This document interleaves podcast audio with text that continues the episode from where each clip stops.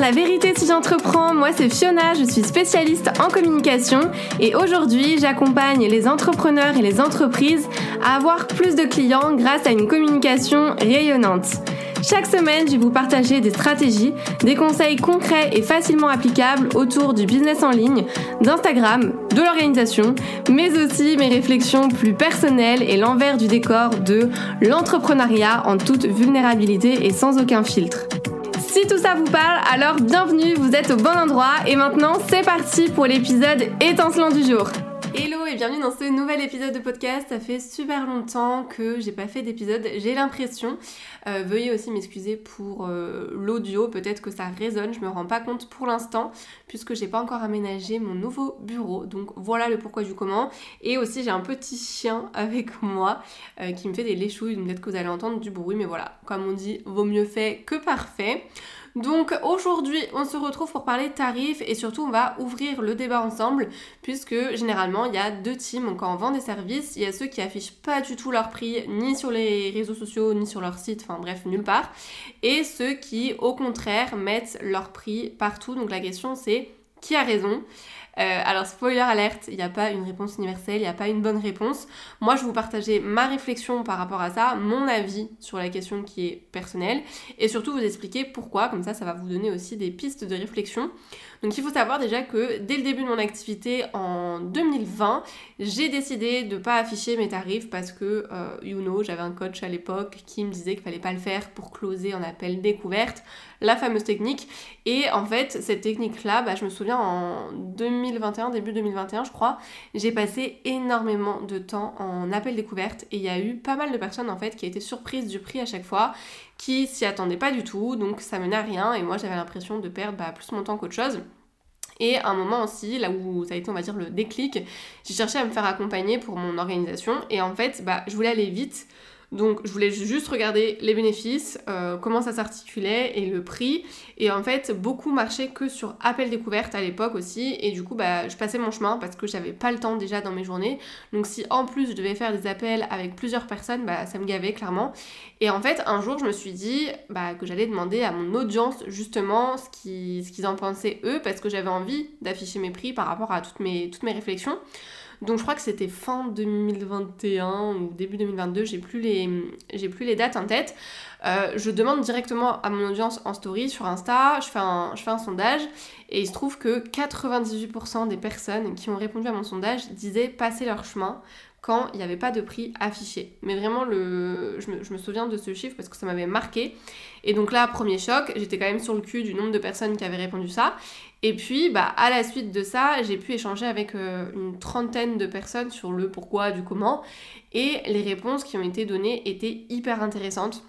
Donc la raison principale, number one, c'était que pour ces personnes-là, si le prix n'est pas affiché, c'est que c'est trop cher et que ça rentre pas dans leurs moyens, donc pas la peine en fait de chercher à contacter la personne parce que c'est hors budget. Je pense que les personnes qui font cette association-là, c'est parce qu'on a cette habitude-là aussi dans notre manière de consommer. Par exemple, quand on va dans des boutiques, bah, les prix sont affichés en vitrine généralement et que au contraire, les prix qui sont jamais affichés, bah, c'est souvent dans les boutiques de luxe et du coup, bah, c'est pas forcément donné, en tout cas, c'est pas dans notre budget.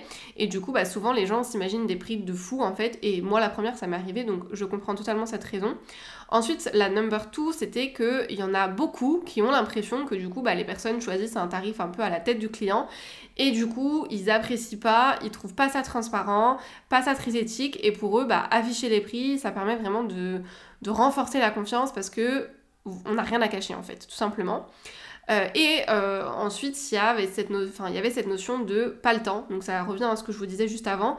Les personnes savent à quoi s'attendre et se sentent pas obligées en fait de contacter quelqu'un pour obtenir des infos de base. Donc finalement, ça, ça simplifie la décision d'achat, ça permet de faciliter aussi le parcours client. Donc moi je trouve qu'il n'y a rien de pire pour un prospect de devoir chercher pendant des heures et des heures des tarifs sans jamais les trouver. Donc ça c'est mon avis. Et puis il faut vous dire aussi que euh, si jamais vous faites du sur-mesure, au lieu de mettre simplement sur devis, va, 1, 2, 3, vous pouvez mettre plutôt à partir de, comme ça les personnes auront une idée un peu plus précise, on va dire, du budget à prévoir. Parce que croyez-moi, parfois les gens ont aucune idée des tarifs pour certaines, euh, certaines prestations.